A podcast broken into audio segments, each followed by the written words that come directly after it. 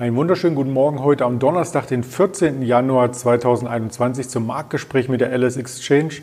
Mein Name ist Andreas Bernstein von Traders Media GmbH und wir sprechen heute zusammen mit den Ingmar Königshofen über interessante Aktien und Märkte. Natürlich guten Morgen erst einmal Ingmar.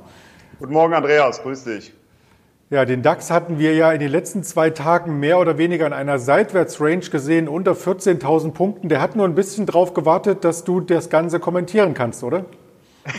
ja, schön wäre es, äh, wenn ich so eine Marktmacht hätte, das wäre ganz interessant. Aber du sagst es schon, der DAX kämpft schon seit einigen Tagen wieder mit der 14.000 Punkte Marke.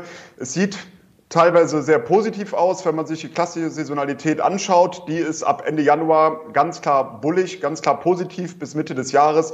Und auch die Nachwahljahre, wir hatten ja letztes Jahr Wahljahr in den USA und die Nachwahljahre, das sind börsenstarke Jahre. Das spricht also sehr viel dafür, dass die Märkte weiter ansteigen sollten. Also auch der deutsche Aktienindex, der DAX, weiter ansteigen kann. Momentan kämpfen wir eben mit dieser 14.000 Punkte Marke. Ich gehe aber davon aus, dass wir diese in Kürze auch überwinden können, nachhaltig überwinden können und rechne dann damit, dass weiterer Aufwärtsdruck kommen wird und die Märkte dann deutlich auch nochmal anziehen könnten. Wir haben in den letzten Tagen ja auch ein Stück weit noch einen Aufwärtstrend skizzieren können, wenn man sich den Tageschart anschaut. Seit äh, letzten Jahr, seit der Berührung bzw. Unterstützungszone um die 13.000 ging es stark nach oben und äh, nun sehen wir vorbörslich auch schon wieder die 13.985. Es könnte also heute gelingen mit dem Sprung darüber, richtig? Genau, das ist das, was ich eigentlich auch erwarte. Nur da die Saisonalität ab Ende Januar und die Nachwahljahre eher so ab Februar, März eher sehr, sehr positiv sind, kann es durchaus noch ein paar Tage seitwärts laufen oder immer wieder um die 14.000 Punkte Marke schwanken. Es gibt natürlich auch negative Belastungsfaktoren, die teilweise von politischer Seite kommen aus den USA. Aber auf der anderen Seite muss man auch sagen, dass die wenig eingepreist werden. Also das FBI hatte ja zuletzt zum Beispiel gewarnt, dass es eventuell bewaffnete Proteste geben könnte in Kürze. Da hat der Markt nicht darauf reagiert. Wir hatten die ja, Demonstrationen, die Proteste am Kapitol gesehen oder im Kapitol muss man ja vielmehr schon sagen. Auch da hat der Markt kaum reagiert oder eigentlich gar nicht reagiert. Also ist schon sehr erstaunlich, wie robust der Markt momentan ist. Die negativen News werden kaum eingepreist und daher gehe ich auch davon aus, wie gesagt, dass wir die 14.000 Punkte Marke überwinden können. Aber wenn man das rein saisonal und zyklisch sieht, könnte es noch ein paar Tage dauern. Dann aber sollte neuer Aufwärtsdruck aufkommen.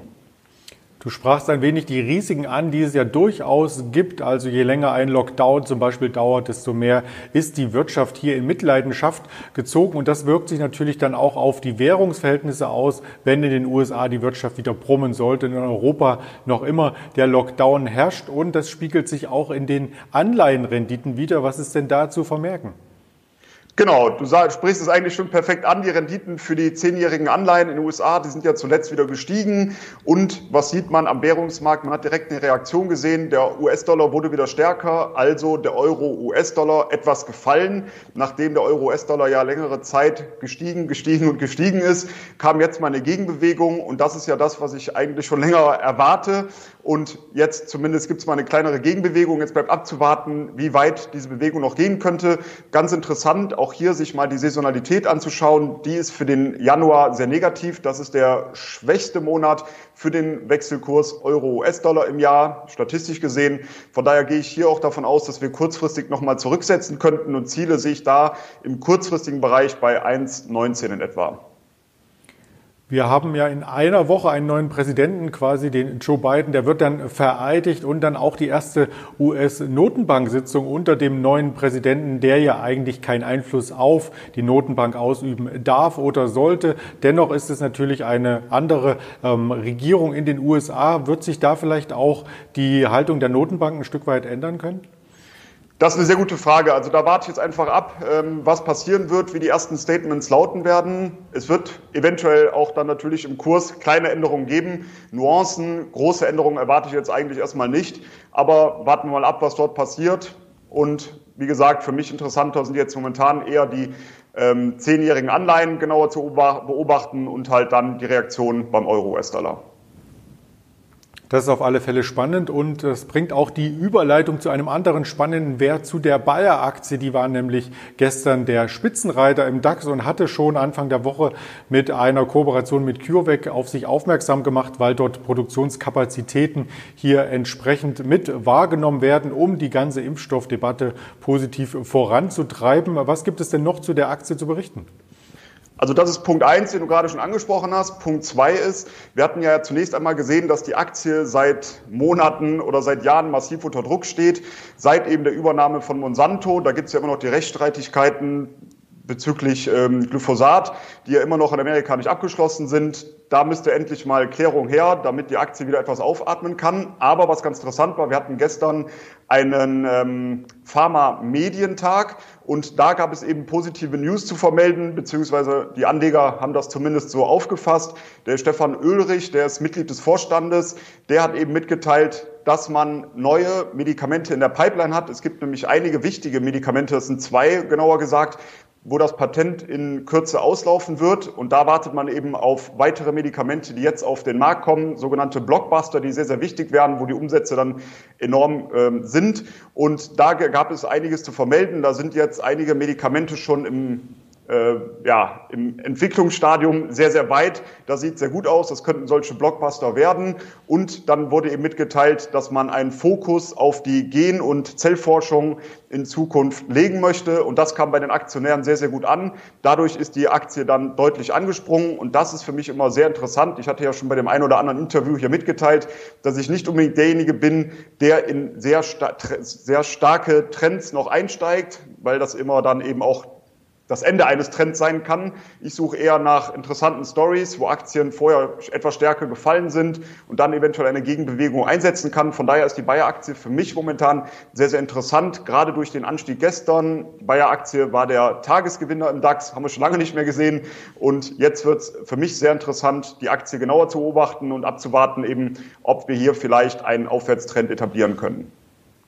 Vielleicht noch nachgereicht, wie die beiden Medikamente heißen, wo das Patent letzten Endes ausläuft und wo es nur mit Generika weitergeht, die aber geringere Margen letzten Endes haben. Und das ist zum einen Xarelto und Eilea. Als ich das neulich bei Scrapple mal in die Runde warf, wurde ich rausgeschmissen.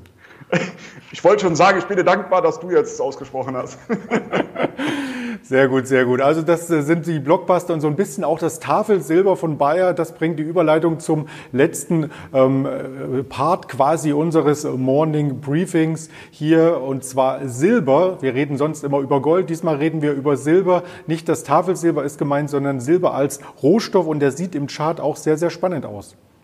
Sehr schöne Überleitung erstmal, Andreas. Und du sagst es schon, ähm, Silber ist auch momentan super spannend, weil wir hier eine saisonale Stärkephase haben. Für die ganze Edelmetalle sind wir jetzt in einer saisonalen starken Phase, also für Silber, für Gold, für Platin und Palladium. Und wenn wir uns jetzt mal den Silberpreis genauer ansehen, dann sehen wir eben, dass der Januar immerhin der zweitstärkste Monat des Jahres ist. Der Februar ist der viertstärkste Monat des Jahres für den Silberpreis statistisch gesehen. Also sehr, sehr starke Verfassung, wenn man rein auf dieses saisonale Muster schaut. Und Charttechnisch oder vom Chart her muss man ja sagen, dass der Silberpreis zuletzt noch etwas zurückgesetzt ist. Ist natürlich jetzt wieder interessant, das Ganze für die Long-Seite zu beobachten. Wir haben eine sehr, sehr starke Unterstützungszone, die so zwischen 23,50 und 24,50 verläuft, also 23,50 US-Dollar bis 24,5 ähm, US-Dollar. Und Ziele sehe ich momentan auf der Oberseite Richtung 28 oder später sogar dann 30 US-Dollar. Das klingt spannend, das werden wir auch weiter updaten. Wir hören uns ja, denke ich, nächste Woche wieder. Insofern erstmal ganz lieben Dank für deine Expertise und einen erfolgreichen Handel, Ingmar. Ja, würde mich freuen, wenn wir uns kürzer wiederhören und ebenso gute Trades und alles Gute. Vielen Dank. Das wünschen wir natürlich auch allen Zuschauern hier, die natürlich nicht nur auf YouTube vertreten sind, sondern auch auf den Kanälen Instagram, Facebook, Twitter und als Hörvariante kurz nach 9 Uhr bei Spotify, Deezer und Apple Podcast im Programm. Insofern bleiben Sie erfolgreich und vor allem gesund. Ihr Andreas Bernstein von Traders Media GmbH zusammen mit der LS Exchange.